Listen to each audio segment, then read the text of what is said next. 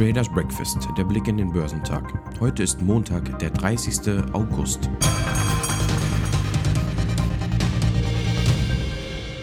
Insgesamt moderate Töne von Notenbankchef Jerome Powell zu weiteren Geldpolitik haben die US-Börsen zum Wochenschluss weiter befeuert. Sie bleiben damit unbeirrt auf Rekordkurs. Die Aktien im asiatisch-pazifischen Raum stiegen im Montagshandel, da die Anleger auf die Veröffentlichung der Ergebnisse des chinesischen Essenslieferanten Meituan warten. In Japan stieg der Nikkei um 0,41% Der südkoreanische Kospi wurde um 0,35% höher gehandelt. Die chinesischen Festlandaktien legten leicht zu. Der Shanghai Composite stieg um 0,34% während der Shenzhen Component um 0,2% zulegte. Der Hang Seng Index in Hongkong notierte 0,35% höher. Der australische S&P ASX 200 erholte sich von einem früheren Abrutschen und wurde zuletzt etwa 0,2% höher gehandelt. Der bevölkerungsreichste Bundesstaat New South Wales meldet laut Reuters am Montag einen Rekordanstieg an neuen Covid-19-Infektionen an einem Tag.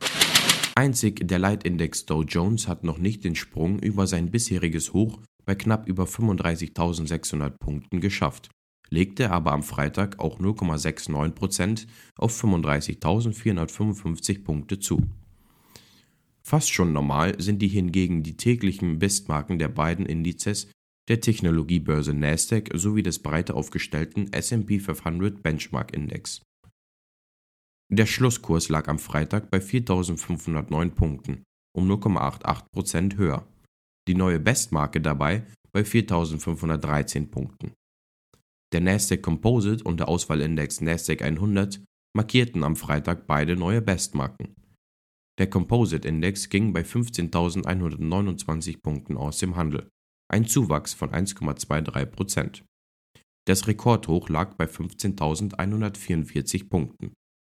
Der Auswahlindex erreichte 15.432 Punkte, ein Aufschlag von 1,01% Der Index setzte seine neue Bestmarke bei 15.447 Punkten.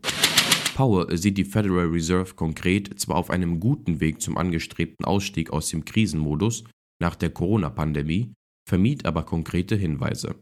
Insbesondere zum Beginn und zum Ausmaß der Drosselung der Anleihenkäufe, dem sogenannten Tapering, machte er keine Angaben. Er stellte allerdings eine Reduzierung der Fed-Anleihekäufe noch in diesem Jahr in Aussicht. Es könnte angemessen sein, in diesem Jahr mit dem Tapering zu beginnen, so der Fed-Chef wörtlich.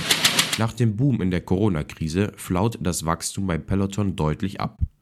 Im jüngsten Geschäftsquartal steigert der Fitnessgerätespezialist die Erlöse im Vergleich zwar um 54% auf 936,9 Millionen Dollar. Im vorherigen Quartal hatte der Umsatz jedoch noch um mehr als das Doppelte zugelegt und über eine Milliarde Dollar betragen. Das kam in Verbindung mit einem verhaltenen Ausblick bei den Anlegern nicht gut an. Für Nervosität sorgte auch, dass Peloton ein nicht näher definiertes Buchhaltungsproblem einräumte. Der Computerriese Dell macht dank des anhaltenden Trends zur Heimarbeit in der Pandemie und des hohen Bedarfs an PCs, Notebooks und Tablets weiter gute Geschäfte. Im zweiten Quartal bis Ende Juli steigerte Dell den Umsatz im Jahresvergleich um 15% auf 26,1 Milliarden Dollar. Allerdings sank das Nettoergebnis unter anderem wegen deutlich gestiegener Forschungs- und Entwicklungsausgaben um 20% auf 880 Millionen Dollar. Top-Performer Dow Jones waren Dow, Boeing und Walt Disney. Im S&P 500 überzeugten Occidental Petroleum, Cabot Oil Gas und Port F. McMoran am meisten. Im technologielastigen NASDAQ 100 legten Workday A, Lam Research und AMD die beste Performance hin. Der DAX eroberte im Verlauf die charttechnisch wichtige Marke von 15.800 Punkten zurück und schloss um 0,37% höher bei 15.851 Zählern. Das Tagestief hatte bei 15.752 Punkten fast genau 100 Punkte tiefer gelegen. Im Wochenvergleich ergibt sich damit ein leichtes Plus von 0,28% Angesichts der anhaltenden Chipkrise weitet der Autobauer Daimler die Kurzarbeit an mehreren seiner Standorten diese Woche wieder aus. In den Mercedes-Werken in Bremen, Rastatt sowie in ungarischen Kecskemét und teils in Sindelfingen werden die Produktion in der neuen Woche stillstehen, teilte der Konzern mit. In der letzten Woche ruhten die Maschine bereits in Bremen und in Teilbereichen des Siedelfinger Werks. Das Biotechnologie- und Diagnostikunternehmen Kiagen peilt Übernahmen an und könnte künftig seinen Aktionären mit Dividendenzahlungen erfreuen.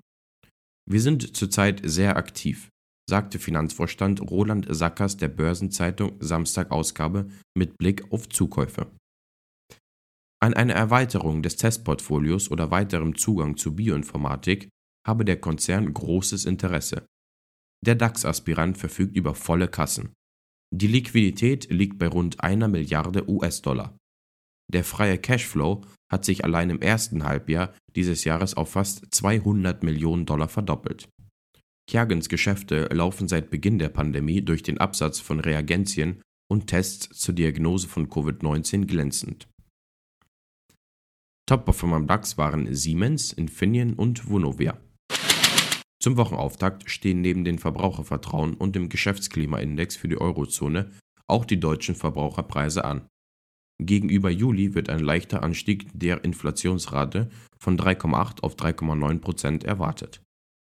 In den USA werden die schwebenden Hausverkäufe und der Dallas Fed Herstellungsindex veröffentlicht.